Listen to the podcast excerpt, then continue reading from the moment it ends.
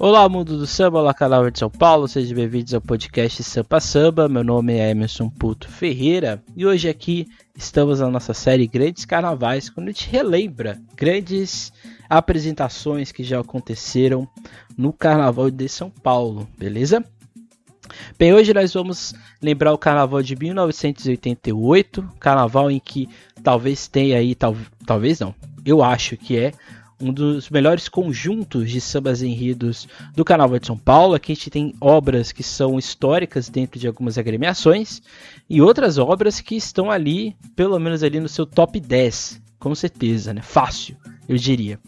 E até os sambas que não são assim tão espetaculares são bons. Então, em termos auditivos, é um dos melhores anos. Em termos visuais, talvez não seja, mas por um motivo que a gente vai explicar daqui a pouco. Mas de certa maneira a gente tem aí um bom desempenho das escolas de samba lá na Avenida Tiradentes. Mas antes, não deixe de seguir a SASP nas suas redes sociais, Instagram, Twitter, Facebook. Aqui no YouTube, não deixe de curtir, comentar e principalmente ser inscrito no nosso canal. Sempre é importante. Se você está nas plataformas de áudio, não deixe de curtir, de ali seguir o podcast, seja na Amazon, seja na, no Spotify, Deezer, Google, Apple e outras plataformas. No caso, só tem mais uma que é a Anchor.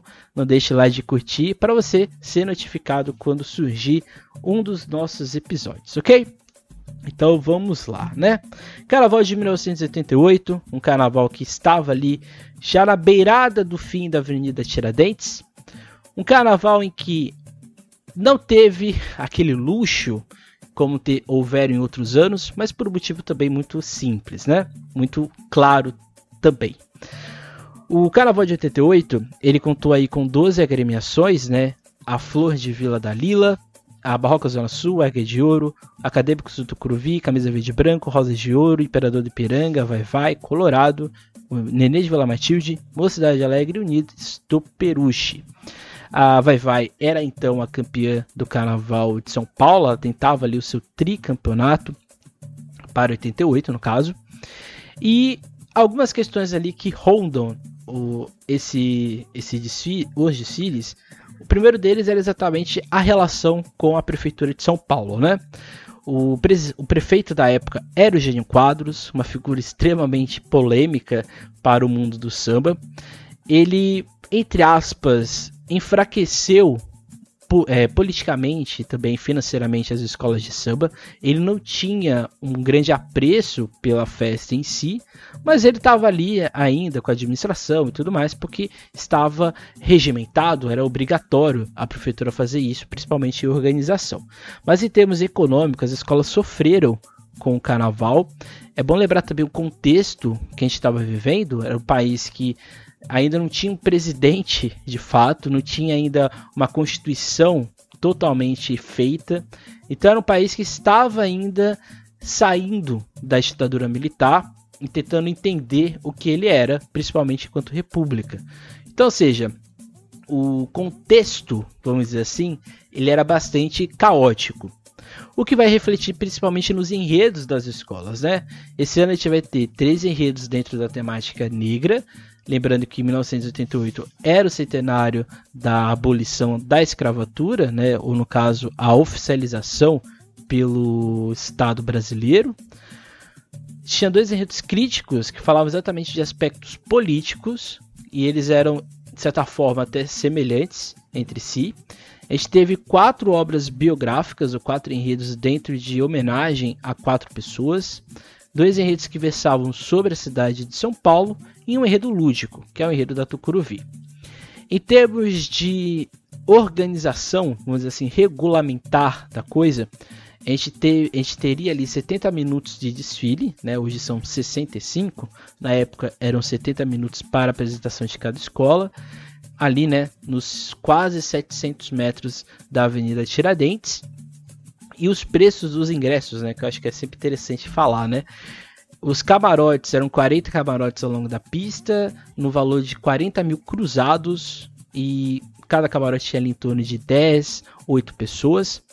As arquibancadas custavam entre 550 cruzados e a, os 500 reais, os 500 reais, 500 cruzados eram no meio da pista e os 50 mais nas laterais. Mas percebam o, a discrepância, né? 40 mil e 500 cruzados era muita coisa, é, ou seja, não era qualquer um que poderia pagar, né? Outro ponto interessante era exatamente quem iria transmitir. O Carnaval de São Paulo, ele teve até a concessão completa da Rede Globo ali no final dos anos 90, mas principalmente nos anos 2000. O Carnaval, do, o Carnaval de São Paulo, ele era transmitido por várias emissoras. Já foi a Jovem Pan, já foi a Band, já foi a Cultura, a Manchete e a própria Globo, né? E a Gazeta também já, já transmitiu o Carnaval de São Paulo. Mas o que é interessante, o Carnaval ele era transmitido por mais de uma emissora, com cotas que às vezes eram só para o estado, às vezes a cota era nacional. Então, ou seja, era uma festa que tinha como principal objetivo divulgação da festa, divulgação do Carnaval paulistano. Não tinha um compromisso, por exemplo, de fazer uma competição com o Carnaval do Rio de Janeiro, o que de certa maneira gerava a possibilidade de ter um Jamelão, de ter um Laíla, de ter um Joãozinho 30, de ter um delegado participando da Folia de São Paulo. Então, ou seja, isso possibilitava que a vinda dessas pessoas também era uma espécie de divulgação do Carnaval de São Paulo, mas também possibilitava que o Carnaval também aprendesse com o que acontecia lá no Rio de Janeiro. Isso, de certa maneira, vai acontecer nos anos 70, anos 80 e até ali o meio do, dos anos 90, com mais, é, pra, com mais comum. Era mais comum né, de acontecer. No termos de regulamento, né, o carnaval tinha um, tinha, contava, no caso, com 12 agremiações. O carnaval novamente tinha 10 escolas, mas esse ano teve 12. Dessas 12 caíam 4, ou seja, muita gente cairia. Então qualquer errinho ali era suficiente para você ser rebaixado. Além disso, o carnaval desse ano tinham duas ligas no grupo especial, já que a Nenê de Vila Matilde era ainda uma escola ligada ao ESP, e 11 escolas participavam da liga, a Liga SP, que existe até hoje, a UESP também, que existe até hoje. Cada jurado, cada dois jurados iriam avaliar 10 quesitos, ou seja, era uma diminuição de jurados, porque em 87 eram 3, em 88 passavam a ser 2. Esses 20 jurados faziam parte de um conjunto ao todo de 67 pessoas que seriam escolhidas pelas escolas. Por que isso é importante, né? Porque durante algum tempo, quem escolhia o corpo de jurados, principalmente quando existia uma liga organizada, era a prefeitura que fazia um convite através do SP Turismo. E isso gerava muita polêmica, né? Porque às vezes era uma pessoa que as escolas não conhecia, às vezes é uma pessoa que tinha uma certa má intenção de dar a nota, e isso gerava grande confusão. Outro, outra mudança era o padrão de notas. Era comum as escolas, os jurados darem notas de 1 a 10. A partir de 88, as escolas passariam a ganhar notas entre 5 e 10 sem fracionamento. Então, ou seja, não poderia ser 5,5, tinha que ser 5 e o máximo tinha que ser 10 e assim sucessivamente. Dessa forma, se tentava assim criar um, uma, uma apuração para o futuro mais organizada, o que de certa maneira vai de fato acontecer, já que é uma apuração que dura apenas uma hora e meia, né, quase duas horas, então seja muito rápido para o padrão de São Paulo, beleza? Então é isso. Vamos agora então falar escola por escola, como a gente faz aqui no nosso quadro, e depois a gente vai fazendo aí as ponderações, ok? A primeira escola a desfilar naquele ano foi a Flor de Vila da Lila, escola que estava subindo do grupo de acesso para o grupo especial, e ela levaria o enredo Nova República, me engana que eu gosto, do carnavalesco Luiz Fernando, que seria uma crítica à situação atual do povo brasileiro, desencantado com a Nova República e que continua convivendo com o leão do imposto de renda, a impunidade, os marajás, e assim por diante.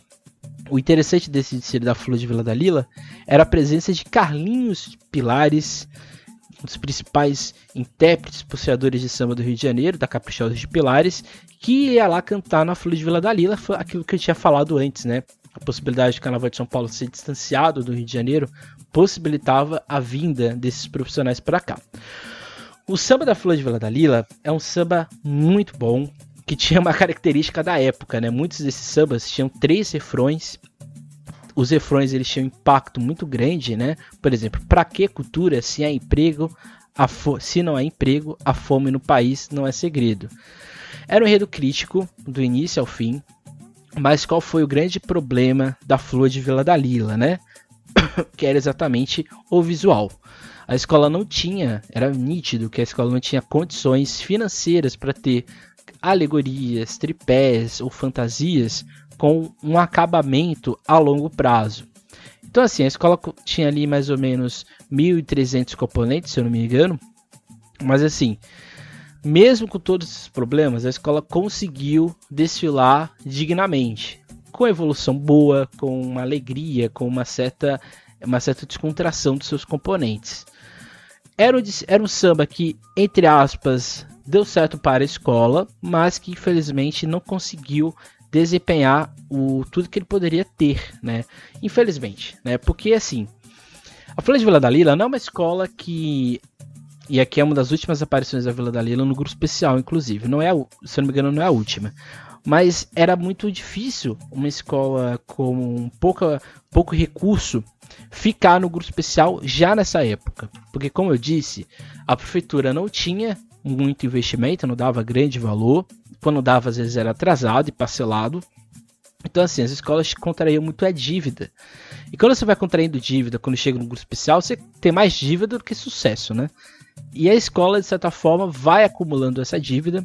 E, de certa maneira, a escola não conseguiu desfilar tão bem como ela imaginava. Mas, assim, o samba do Carlinhos de Pilares e do Roberto Laranja é um dos melhores sambas do ano. É um samba estilo cariocado, tenho que admitir, mas que você entendia o enredo, você entendia ali a proposta crítica que a agremiação tentava fazer.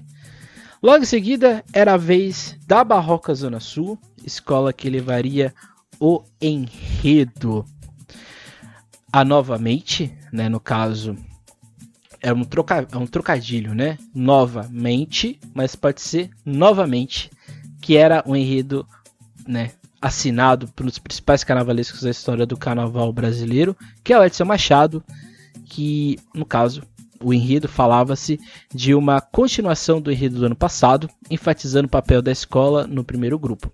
Fala novamente do negro brasileiro, segundo o carnavalesco, a cada ano mais politizado e consciente de sua condição de negro e sua posição na sociedade. A escola sempre abordou, e aqui, e aqui como diz a matéria da Folha de São Paulo, em seus enredos a história do negro e também este ano lembra os 100 anos da abolição. A escola Verde Rosa é a segunda de Silá, como já disse, que tinha como, por exemplo, seu best-sala o mestre Gabi. O que, que é interessante nesse desfile da Barroca? É um desfile que tem um, uma presença ilustre que é o Pé Rachado. O Pé Rachado, que é fundador da escola, também participou da, de, da consolidação do Vai Vai. Mas o interessante desse enredo é que era um enredo sobre o centenário. E assim, novamente, chover molhado. Samba muito bom. Esse refrão aqui, olha zumbi, colhi o fruto que ele deixou, liberdade a semente germinou novamente, Oxalá iluminou.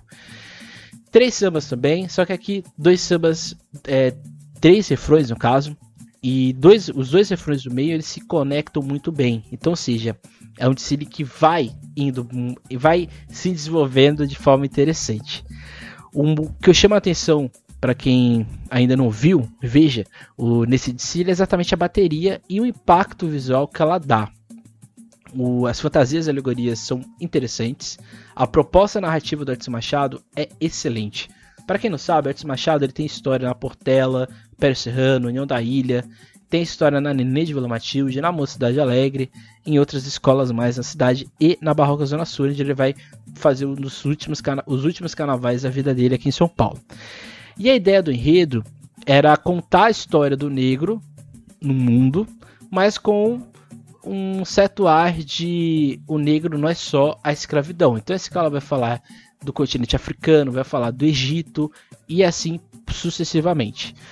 não tem um aspecto, por exemplo, de falar só do cultural, só do carnaval e assim por diante, mas de abordar o negro como um agente político e social. Isso o samba, o samba e o faz muito bem. Mas o grande ponto desse desfile era exatamente, e o negativo, foi como a escola evoluiu. Foi uma evolução um pouco caótica. Outro destaque que eu faço é da porta-bandeira. Teve um momento na apresentação que ela se apresenta com duas bandeiras, a bandeira da escola e uma bandeira branca escrita axé, ou seja, poeticamente falando, é um desfile bacante, é um desfile que tem uma pegada de identidade muito forte com a escola e isso ficou nítido, evidente para quem estava ali no sambódromo. E o samba do Dorinho Marques e do Márcio Madrugada, um dos melhores sambas do ano. Não era ainda, no meu ponto de vista, o melhor samba do ano, mas era um dos melhores sambas que a Barroca levou e era a reestreia da escola, né? A escola que passou ali um tempo como ioiô, mas em 88 ela retornava para, quem sabe, ficar para o grupo especial. Em seguida, no caso, era a vez da Águia de Ouro, escola que nessa época ainda estava em formação, não era a Águia de Ouro que a gente tem aqui hoje, e levaria, e levaria o enredo Sargentelli. Enredo que aborda a trajetória artística de Oswaldo Sargentelli no rádio, na televisão e especialmente no palco, através do show de mulatas que atingiu a sua melhor fase no Oba Oba, no Rio de Janeiro e em São Paulo, e que o tornaram conhecido também no exterior. Desde os tempos de colégio, Sargentelli, influenciado pelo tio Larmartini Babo, organizava festas de carnaval nas quais cantava músicas como Cocorococó, o Galo. Isso aqui eu estou falando da sinopse que a escola é, entregou para o, a imprensa na época, ok? O interessante desse Cidade de Ouro é que não deu muito certo. Acho que essa é a verdade. Assim como a Flor de Vila da Lila, ficava também muito nítido na Águia de Ouro que a escola ainda não tinha aquela organização no sentido financeiro, como por exemplo ela vai ter no final dos anos 90 e início dos anos 2000. Era uma escola, portanto, ainda em formação, ela estava ainda se encontrando no Carnaval de São Paulo. O samba não, não me agrada muito, é um samba bom, bem feito, mas eu acho que é um samba ainda, ele por exemplo, era muito normal em relação aos outros 11 que ele estava concorrendo. Além disso, visualmente o, samba, o enredo não deu certo, alegorias, fantasias e principalmente o enredo. Então, ou seja, foi um desfile com muitos problemas, acho que aqui a escola ainda não tinha, um, provavelmente não, não teve condições de levar para frente, mas ficava a sensação de que a escola estava ali. O, o, interessante é que o Oswaldo Sargentelli ele estava no Tsili, ele participou ali, passava nas aulas, passava nos, nas alegorias, ficou bastante emocionado de ser homenageado por uma escola de samba em São Paulo, né? ele que é carioca. Então, ou seja, foi um enredo que, se não foi marcante pelo visual, marcou de homenagear alguém em vida, que sempre é muito importante, principalmente no carnaval, a gente que trabalha com isso praticamente o ano inteiro. Logo em seguida, viria, ou viria, né, a Acadêmicos do Tucuruvi, no enredo mais diferente de todos, né, porque os enredos normalmente eles ficaram muito polarizados né, entre biográficos, negros e São Paulo. Aí quando surge um enredo lúdico, um enredo diferente, né, diferentão, a gente fica até, o público também ficou um pouco impressionado, que era o enredo do acadêmico do, Tucuruvi, intitulado No Mundo da Fantasia Eu Fui Rei por um Dia. Os carnavalescos eram o Rítolo Rômulo Santana e o Carlos da Silva Souza. No caso, o enredo falaria sobre um rei da alegria, cansado das coisas que o cercavam, resolveu fazer uma longa e fantástica viagem em busca das emoções. E encontrou pelo caminho um dragão, as três cabeças, fadas, anjo de asas, asas douradas e também uma malvada bruxa que aterrorizava o príncipe e a princesa. E completando, diz o seguinte: ao regressar da viagem, o rei da alegria é aclamado por seus súditos por ter sido por um dia o rei da fantasia. Mas o interessante, quando a gente vê o Tsiri, e a gente olha o, o, samba, a gente percebe que tem ali uma pegada de duplo sentido. Os dois carnavalescos contam isso na matéria, é, que no caso, né? Quando você ouvir, por exemplo, o refrão, né? Pode entrar no meu caro, pode entrar, meu caro rei, venha ver as maravilhas passando pelos portais do mundo da fantasia, samba composto pelo Pichuca e o Ló do Cavaco. E, por exemplo, esse outro refrão, né? Toda minha alegria, a bruxa não vai parar, vou ver Netuno no reino do mar. Você vai ouvindo samba, você vai vendo Tsiri, você vai percebendo que tem ali também uma dupla ironia, um duplo, uma dupla mensagem que é exatamente, não é só um rei que está que, querendo se redescobrir, viver uma nova fantasia, mas principalmente era esse rei, que talvez poderia ser eu, você na época, tentando encontrar novos rumos nesse país desgovernado que era o Brasil na década de 80. Então, ou seja, a Tucuruvi fazia um enredo que era a cara dela na época. A Tucuruvi ali nos anos 80 e 90 tinha como características enredos leves, alegres, às vezes até debochados mas que a escola não sei por que perdeu ao longo do tempo. Seria interessante a Tucuruvi voltar a fazer esses enredos, que era a escola se dá bem, é uma escola bem leve, é uma escola bem familiar, e esse tipo de proposta dava muito certo. O esse lúdico, portanto, ele tinha um ar de criticidade, mas dentro de uma realidade fantasiosa. O visual não foi dos melhores, mas em compensação a, por exemplo, a Flor de Vila da Lila e a Águia de Ouro, estava muito melhor. Em relação à Barroca, ainda estava um pouquinho atrás, mas a escola tinha uma comissão e um abre-alas muito impactantes. E acho que isso deu aquela sensação de que a escola estava organizada. Porque em termos de evolução, harmonia, o samba também deu certo a, até onde poderia dar. O samba da Águia de Ouro e o samba da Tucuruvi, eles são bonitos, mas eles não são necessariamente oba-oba, né? eles não são tão para frente. Eles são calmos demais. Então isso, de certa maneira, para Tucuruvi deu certo, para Águia de Ouro não tinha dado muito certo. Então ficava aí a sensação do que a gente viria ali pela frente. Em seguida, era a vez da agremiação, no caso, que era a Camisa Verde e Branco, uma das principais escolas de samba da cidade, que levaria o enredo sobre a cidade de São Paulo, sobre a noite paulistana, no samba composto por Valmir, Zelão, Adalberto e Carlinhos. O enredo da camisa verde e branco, eu estou aqui falando pausadamente porque eu tô com uma vontade tão grande de torcer, de torcer, que tá assim. Pronto, soltei isso que estava dentro de mim.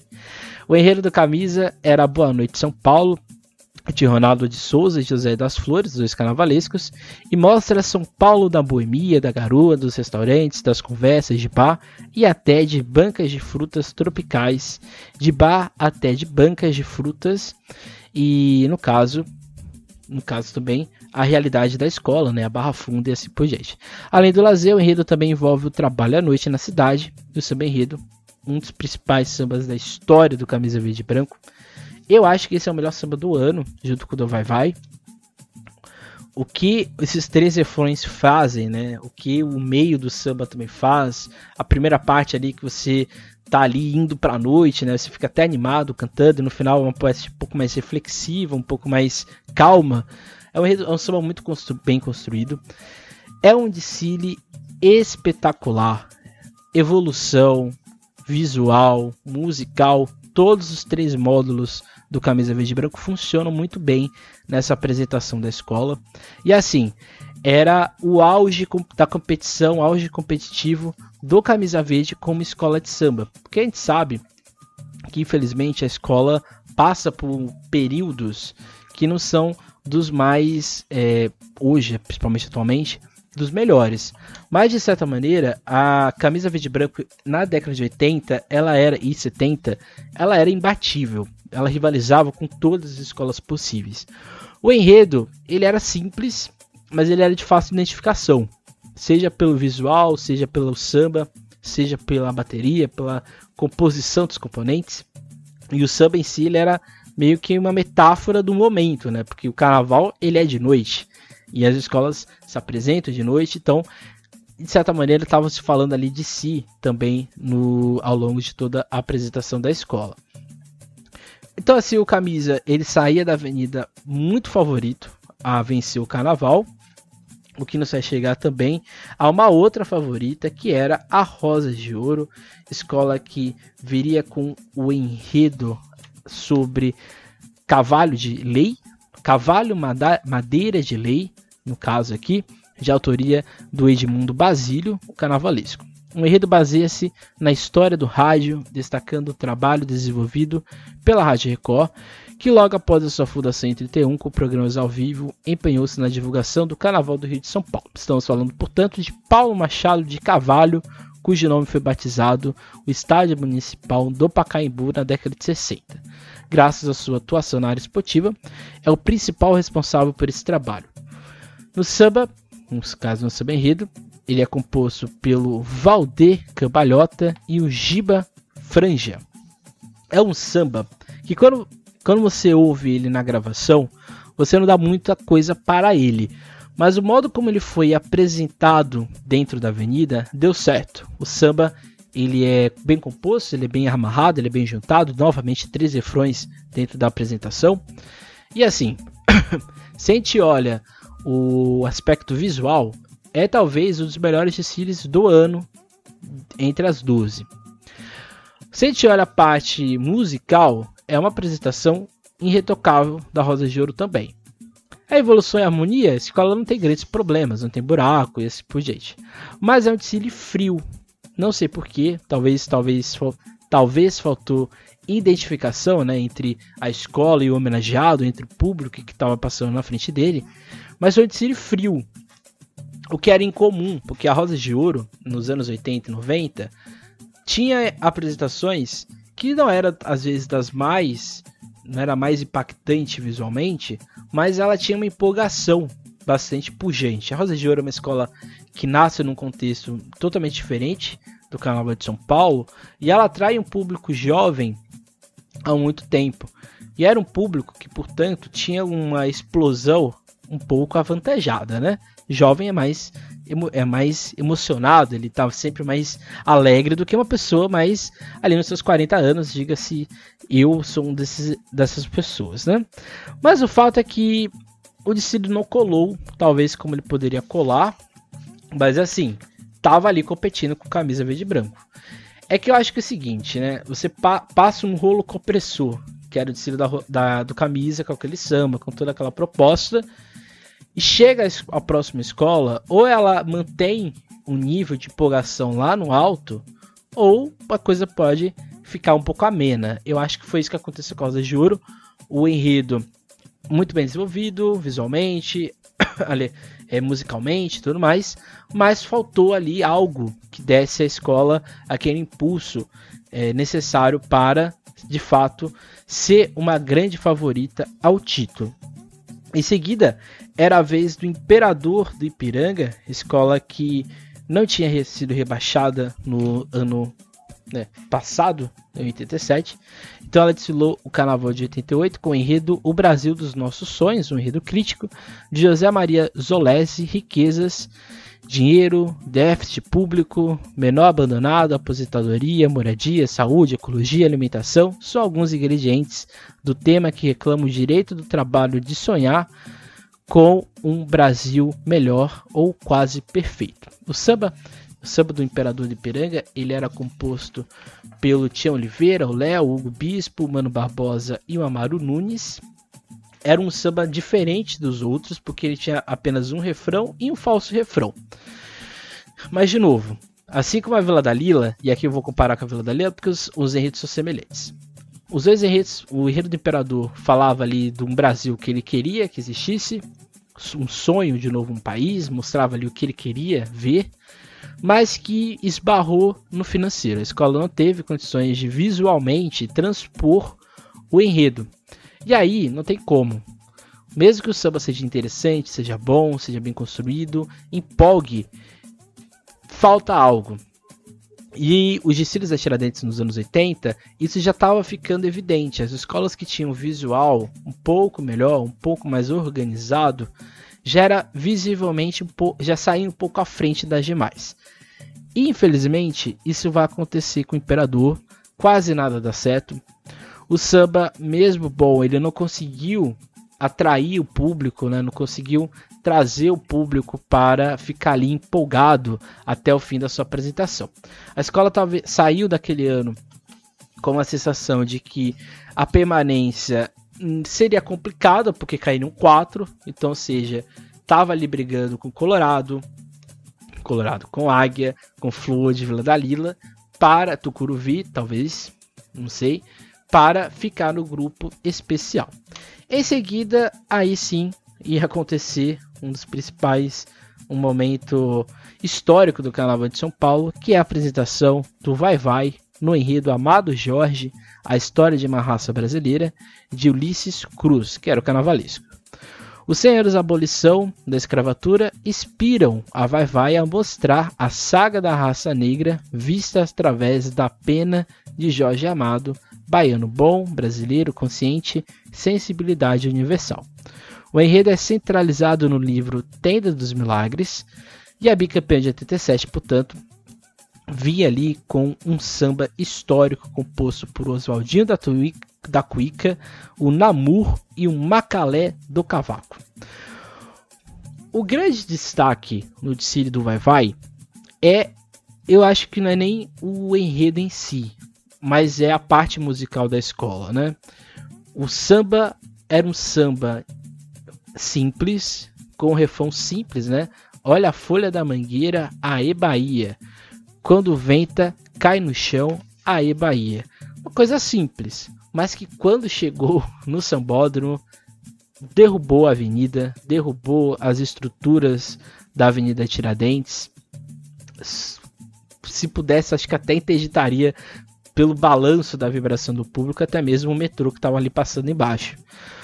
Esse samba é histórico. É um dos melhores sambas do Vai Vai, um dos melhores sambas do Carnaval de São Paulo de todos os tempos. E que assim, falava de um enredo que a escola talvez não quisesse falar da história negra, então ela opta por falar de Jorge Amado, o que certo, certos problemas hoje seriam um grande problema, mas na época não era. Mas a escola consegue desenvolver muito bem o enredo. Visualmente falando, ele é muito bonito, seja alegoria e fantasia. Não era aquela pujança, por exemplo, da Rosa de Ouro, Mocidade Alegre e Unis do Peruche, mas eram alegorias bem feitas, bem acabadas, fantasias também bem feitas, bem acabadas. E que evolução! Que evolução, que harmonia, que perfeição! Tudo que aconteceu nesse desfile de 88 é assim magistral. Quando a gente fala, né, a Vai Vai, uma potência, aquela escola tudo mais, escola do povo, é esse desfile que traduz isso. Porque a escola entra e ela vai pouco a pouco destruindo o sambódromo, ela vai pouco a pouco se consolidando, se firmando como uma grande agremiação. O único senão do desfile, que eu acho que não é um senão, é a comissão de frente, a comissão de frente eram várias baianas, né, fazendo ali uma coreografia até eu diria avançada para a época. E que não foi muito bem avaliado, como a gente vai ver mais para frente. Mas assim, era um desfile impecável, impecável. Sa a gente saía, né? A Vai Vai era, tinha acabado de desfilar, era a sétima, oitava escola da noite. E a gente sentia a sensação de que só o camisa tinha feito o que a Vai Vai tinha feito. O Rosas fez um desfile bonito, mas muito frio. E as outras escolas não chegaram nem perto tanto do Vai Vai como do Camisa. O que nos daria espaço, nos, lev nos leva, no caso, ao desfile da Colorado do Brás, que eu acho que é um caso bem assim, é, além do que a gente está falando aqui, né?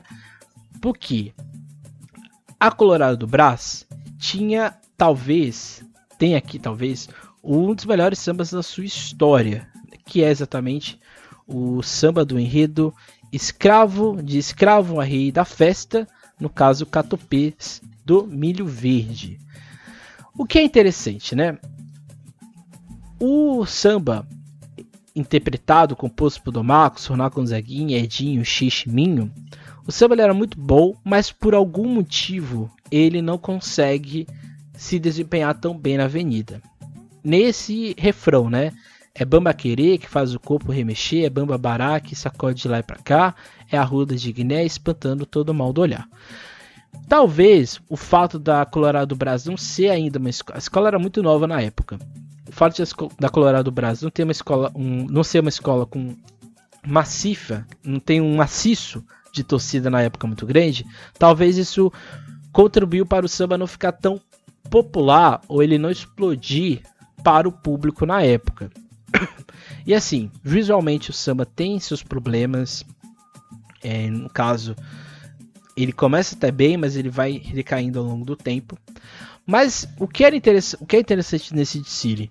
Porque por mais que tenha todos esses problemas econômicos e tudo mais, você conseguia entender a mensagem, que é exatamente a, a, você sair da escravidão e entrar o negro como um agente orgulhoso de si da sua história. Muito semelhante ao que a Barroca tinha falado, só que aqui a escola ia para um outro lado. Ela iria para Minas Gerais para entender essa lógica inteira. O que eu destaco nesse desfile, além do samba, é exatamente são as baianas, roupa belíssima. Elas estavam ali num traje que remetia a Nossa Senhora e a comissão de frente com uma fantasia incrível, belíssima. A Colorado Brás ficava naquela sensação: será que a escola iria cair? Ou será que a escola iria ali brigar para permanecer no grupo especial? O que tudo indicava já que a Tucuruvi que tinha feito de Siri mais pro menos, junto com a Colorado Brás, as duas iriam ali degladiar, talvez, para não cair ou para afastar do, da zona de rebaixamento. O que nos vai chegar então ao desfile da Nenê de Vila Matilde, que levaria o enredo Zona Leste Somos Nós, ou Poeta Sim Falou, Zona Leste Somos Nós. O enredo da Nenê de Vila Matilde era centrado na história de São Paulo no Carnaval Esperança, iniciado em 32, no caso aqui, nas palavras do seu Nenê. Embora faça parte do grupo de escolas especiais de São Paulo da Liga, entidades carnavalescas, a Nenê, no caso, iria se desligar da UESP, ou acabava de se desligar da UESP, e a escola é a décima a entrar na avenida. O enredo era falar da Zona Leste. Né? A escola não, não optou por falar do negro em 88. O que, que ela faz? Ela vai falar de um bairro que tem uma presença negra muito grande, que é a Vila Matilde. No caso, não, a Zona Leste. E assim, a escola vai falando de todos os aspectos da Zona Leste a partir da ótica do Paulistinha, dos principais sambistas da história da escola e do Carnaval de São Paulo.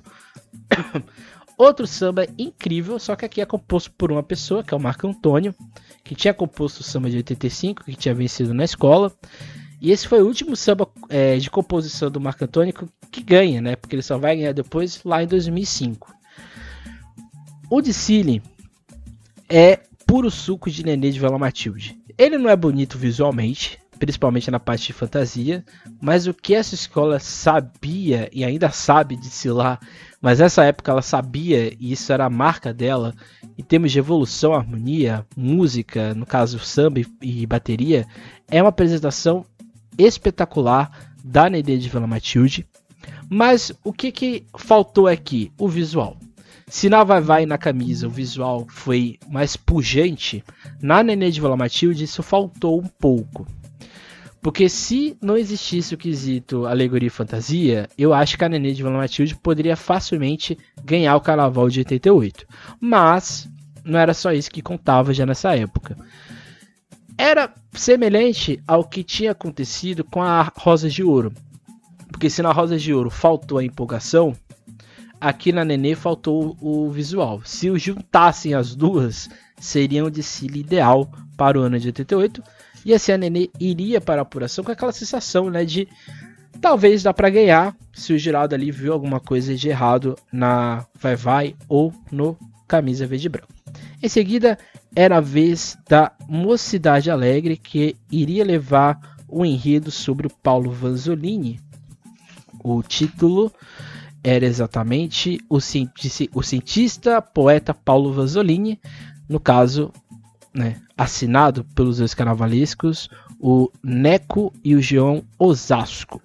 Paulo Vasolini, diretor do Museu de Zoologia da USP, onde iniciou como pesquisador em 46 e conhecido por suas mais de 40 posições, é, composições gravada por Inesita Barroso nos anos em 1953, continua sendo seu maior sucesso, que é Honda, né, que era a música dele. É homenageado no samba que fala da sua infância, do seu interesse pelos répteis e pelas situações reais que inspiram a sua música. O samba da Mocidade Alegre ele era composto pelo Roberto da Tijuca, Nenê Capitão e o Wagner do Cavaco. É um samba que no, no dia deu muito certo. A escola cantou assim, do início ao fim. Em termos musicais, bateria impecável, visual impecável, tudo impecável. Desfile arrebatador. O Paulo Vasolini estava na apresentação, se emocionou, chorou. Foi um, é uma, de novo, né? É, ser homenageado vida faz diferença. Mas o que, que aconteceu aqui? Eu acho que é o que pode ter sido o calcanhar de Aquiles na mocidade, que é o samba. O samba não, não aconteceu, talvez, como a escola é, esperava. Ou seja, o samba não conseguiu, talvez, empolgar o suficiente. Empolgar a escola é interessante. Mas nessa época, o público, quando ele vinha abaixo, a escola vinha abaixo mais ainda. É o que faz, por exemplo, o diferencial do Vai Vai em 88 ser tão grande. E até em 87 com a Volta ao Mundo, né? Que é um samba também clássico da escola. Então, ou seja, a Mocidade Alegre, que desfilou com um pouco de chuva, acho que a chuva esfriou um pouco o ímpeto da escola para ser, vamos dizer assim, campeã de fato. Mas assim, o samba é muito interessante, a comissão de frente que tinha ali os répteis era muito engraçada.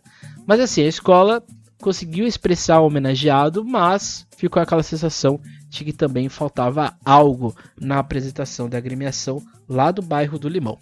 Em seguida, era a vez, portanto, da última escola, que era a Unidos do Peruche, no enredo intitulado Um Século de Liberdade, enredo que falava, portanto, da dos 100 anos da abolição da escravatura, assinados pelo Raul Diniz e, e no caso, a Maluci Nogueira. A história do negro escravo, as diversas etapas percorridas até a abolição há 100 anos e a influência da cultura negra na sociedade brasileira é o tema da Unidos do Peruche. A escola presta sua homenagem a diversos negros, de Martin Luther King, defensor da paz do mundo, até a dona Ivone Lara, a primeira mulher a ganhar um samba enredo, passando por outras expressões MPB como Milton Nascimento, Elisete Cardoso, Gil, Gilberto Gil, Cartola. A escola, portanto, levaria mais um enredo negro, um dos, dos, vários que a escola faz ao longo da sua história, mas o que é interessante nesse desfile, né, e aqui já pontuando, era a dupla Eliana de Lima e Jamelão. Assim, até então improvável acontece. É um desfile belíssimo, imponente, luxuoso, de presença. Eu acho que junto com o da mocidade eram os desfiles mais luxuosos daquele ano. E assim, era o Niso do Peruche no seu estágio máximo. Era a escola que ia fazer né, esse duplete, né, 89, 90 88, esse triplete, na verdade, de desfiles magistrais da escola, na gestão do Walter Guariglio. Ficava assim muito evidente que a escola tinha condições de levar aquilo para a avenida e não só levar, sustentar durante todo o tempo os 70 minutos de apresentação.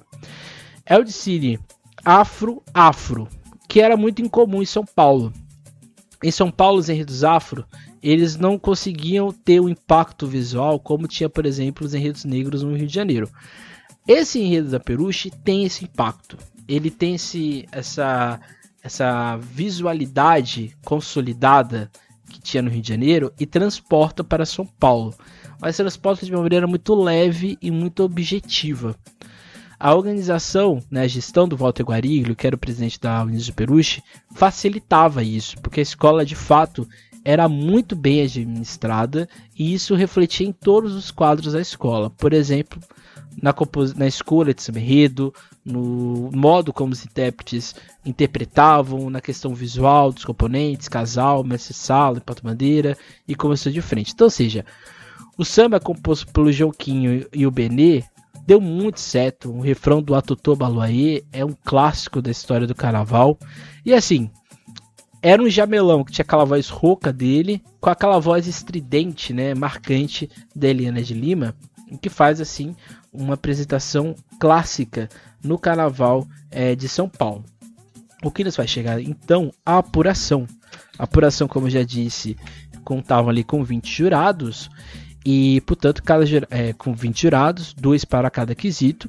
O primeiro quesito a ser lido era o quesito enredo, aí depois letra, letra do samba, né? Melodia, comissão de frente, harmonia, evolução, fantasia, mestre sala e porta-bandeira, alegoria e, por último, o quesito bateria. Eu chamo a atenção que é o número de 10, né? Aqui a gente tem ao todo algo, é, a gente tem algo claramente tem muitos 10, mas se a gente for comparar com o que a gente tem hoje, é quase improvável, né? Você tem ali, por exemplo, escolas que só tem dois 10 ou 5 10 ao longo da sua apresentação. O jurado que vai fazer de fato diferença é o jurado de enredo imediato, o LF imediato, por quê, né? Ele não dá 10 para ninguém. E ele vai dar a menor nota da apuração, que é um 5 para a Águia de Ouro, e ele vai distribuir 6 para a Flor de Vila da Lira e 6 para o Peruche. Não sei por que ele deu 6 para o Peruche. Não me perguntam. Mas esse 6 para o Peruche acabou com qualquer pretensão da escola ser campeã. Esse 6 para o Colorado também vai fazer muita diferença para a escola. Então, seja, um jurado, ele não sei se ele teve essa intencionalidade, mas ele indiretamente prejudicou muitas agremiações com as notas dadas e eu coloco para vocês na, notas dadas sem critério, porque assim, se a gente pega outro gerado, que é a Soraya Moura, ela dá 5 notas 10, mas ela não vai dar nenhuma nota tão baixa ao ponto de influenciar o depois, né? Que é uma questão que a gente tem hoje, né? O jurado, ele não está ali para punir uma escola, ele está ali para avaliar aquela agremiação. Então, ou seja, se eu vi que aquela escola foi ruim, né, não é porque ela foi ruim que eu tenho que dar a menor nota, que é 5. Eu tenho que ver, a partir do que está sendo mostrado para mim, se o entendimento está interessante. Por isso que é interessante a nota comparativa, porque assim eu comparo para ver quem está melhor e quem está pior. E no caso do quesito enredo, a gente tem a maior discrepância de notas entre um jurado e o outro. E aí, meus amigos, vai influenciar todo o resto, né? Quem fica em último naquele ano é a Flor de Vila da Lila, com 157 pontos. De fato, foi o desfile mais fraco do ano. Em seguida, o Imperador, também concordo, acho que foi também um, um dos desfiles mais fracos, com 165. E aí, e aí vem a questão, né? Se lembra daquele jurado que deu nota 5 para Águia de Ouro? Pois bem, a Águia de Ouro fica na, no caso aqui, na décima colocação por causa de um ponto, ou no caso, dois pontos, né? Mas no caso ela ficou com 167. Se esse jurado aqui tivesse dado para a Águia de Ouro 8, por exemplo, e se ele tivesse sido coerente com as notas aqui e não ser punição, né, não punir as agremiações, a Águia, a Águia de Ouro poderia ter se sobrevivido, ela poderia ter ficado no grupo especial porque ela ficou um ponto atrás da Colorado e da Tucuruvi. Lembra do jurado que deu nota 6 para Colorado do Brás? Pois bem, se ele tivesse dado ali nota 7, ou no caso nota 8, mas por exemplo, se ele tivesse dado nota 7, se ele, jurou, se ele viu que a nota foi ruim, a escola foi ruim, ele poderia dar ali um 7, não um 6, se ele fosse coerente. Né, já deu para perceber que tô com o ranço desse moço, né? Coisa aconteceu há muito tempo, mas o ranço aqui está instalado. Mas percebam que se ele tivesse dado 7, no caso, a Colorado poderia estar à frente da Tucuruvi no desempate. O que desempatou aqui a Tucuruvi foi a nota de bateria, né? Já que ela tira uma nota 9 e assim ela ficou à frente da Colorado do Brás na oitava colocação. Então as quatro escolas que caíam era a Colorado do Brás, a Águia de Ouro, Imperador e a Flor de Vila da Lila. No meu ponto de vista, eu acho que a Colorado poderia ter ficado no lugar da Tucuruvi. Mas a Tucuruvi ter ficado à frente da Colorado também não é nenhum problema. Eu acho que quando a gente percebe, vê friamente, quesito por quesito, tanto a Colorado como a Tucuruvi tiveram problemas, mas talvez o desfile da Tucuruvi teve problemas não tão evidentes como foi, foram no Colorado. Mas se a, esse jurado em específico, né, que o LF imediato de enredo, fosse um pouco mais condizente com o cargo dele, talvez a situação teria sido um pouco mais diferente. Na sétima colocação veio a Barroca Zona Sul, que foi aquele desfile que ficou ali no meio. Não era um desfile tão ruim, mas também não era um desfile tão bom ao ponto da escola brigar pela primeira colocação, o que, portanto, fazia a escola ficar na sétima colocação. Lembrando que a Barroca tinha acabado de subir. Então, assim, ficar nesse meio, até de certa maneira, era um bom resultado. A sexta colocação era a vez da Rosas de Ouro. E assim, a Rosas de Ouro tirou, ficou com 186. Mas percebo que a nota 7 dada pelo LF imediato faz com que a escola fique bem atrás das demais. Portanto, ela fica na sexta colocação, que eu acho que é uma colocação justa. Eu acho que Rosas Barroca tem a colocação que eu acho que elas deveriam ficar. Como eu disse, o, a parte musical da, da Rosas de Ouro na musical não, a parte visual da Rosa de Ouro dá um problema, né? Que a escola tira 8 e 9 em fantasia e a mesma nota se repete em alegoria, e é isso aqui que derruba a escola, além da nota 7 em enredo. Na quinta colocação ficou o Unidos do Peruche, e aqui, aqui é evidente, tá, gente? A Peruche, ela tira 8, ela tira notas abaixo de 10, né? Ela tem um 8 tirado em letra de samba, 9 de melodia, 9 de começo de frente, 9 em fantasia, 9 em mestre sala e porta-bandeira. Mas se ela não tira, tivesse tirado 6 em enredo, nota dada pelo aquele jurado em específico, a escola poderia ter ficado, por exemplo, à frente da Nenê de Vila Matilde, que eu acho que era mais justo. Eu acho que, embora a Nenê, que ficou ali na quarta colocação, tenha tido um desfile bom, eu acho que a Peruche foi um pouco melhor. E assim, de novo, é um jurado, deu uma nota ali desproporcional, dá um 6 em enredo para o Peruche. Não sei o que ele não entendeu, mas ele deu nota 6. E assim a escola foi totalmente prejudicada no resultado final. E assim, a nota de enredo deu problema na apuração, né? porque todo mundo reclamou, como conta o Estado e a Folha de São Paulo na sua apuração. Em terceiro lugar ficou a Mocidade Alegre, empatada com a camisa verde e branca, que ficou na segunda colocação. O critério de desempate aqui foi o quesito A, é, no caso aqui, foi o quesito bateria, se eu não me engano. Né? A, a, não, não foi bateria. Não lembro qual foi aqui o quesito de desempate. Mas as escolas empataram na segunda colocação. E assim, a grande campeã daquele ano foi a Vai Vai, que tirou apenas 4 notas abaixo de 10. Uma nota 9 dada por aquele jurado de enredo, o 9 dado é, em letra do samba e duas notas abaixo de 10, que é o único quesito que a escola não tirou nenhum 10, que é a comissão de frente. Talvez os jurados não entenderam a proposta da escola. Acho que 88 é um ano em que a gente tem bons desfiles de escola de samba em São Paulo. É um ano que bons sambas, um público interagindo com o que estava acontecendo. E assim, né? Quando a gente fala de grandes carnavais, grandes carnavais não são necessariamente carnavais que tenha belos bonecões, bonecões neões de São, neon de São Paulo, ou aquelas escolas que tem fantasias de veludo, fantasias que parece que o componente nem tá, você nem consegue ver ele de tanta coisa que tem em cima dele. Isso não necessariamente é um bom desfile. Acho que desfile, quando a gente olha um grande carnaval, está analisando o contexto. O samba os sambas eram muito bons, a descontração dos componentes com, esse samba era, é, com estes sambas deram um bom resultado.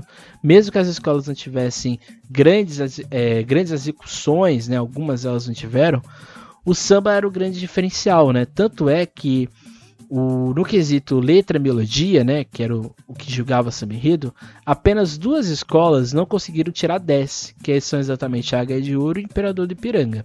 Então, ou seja, o, o quesito que dá mais notas 10 nessa apuração é exatamente o quesito melodia. E o segundo é o letra do samba. Então, ou seja, as escolas foram muito bem no, nesse aspecto. E assim, portanto, a gente, a gente teve um carnaval, no meu ponto de vista, justo. A campeã foi justa em ter ganhado. As quatro escolas que caíram foram justo, foi justo. Acho que talvez a Tucuruvi pudesse ficar no lugar da Colorado, mas não bem seria nenhum problema se isso acontecesse, ou o que aconteceu de fato, o resultado oficial.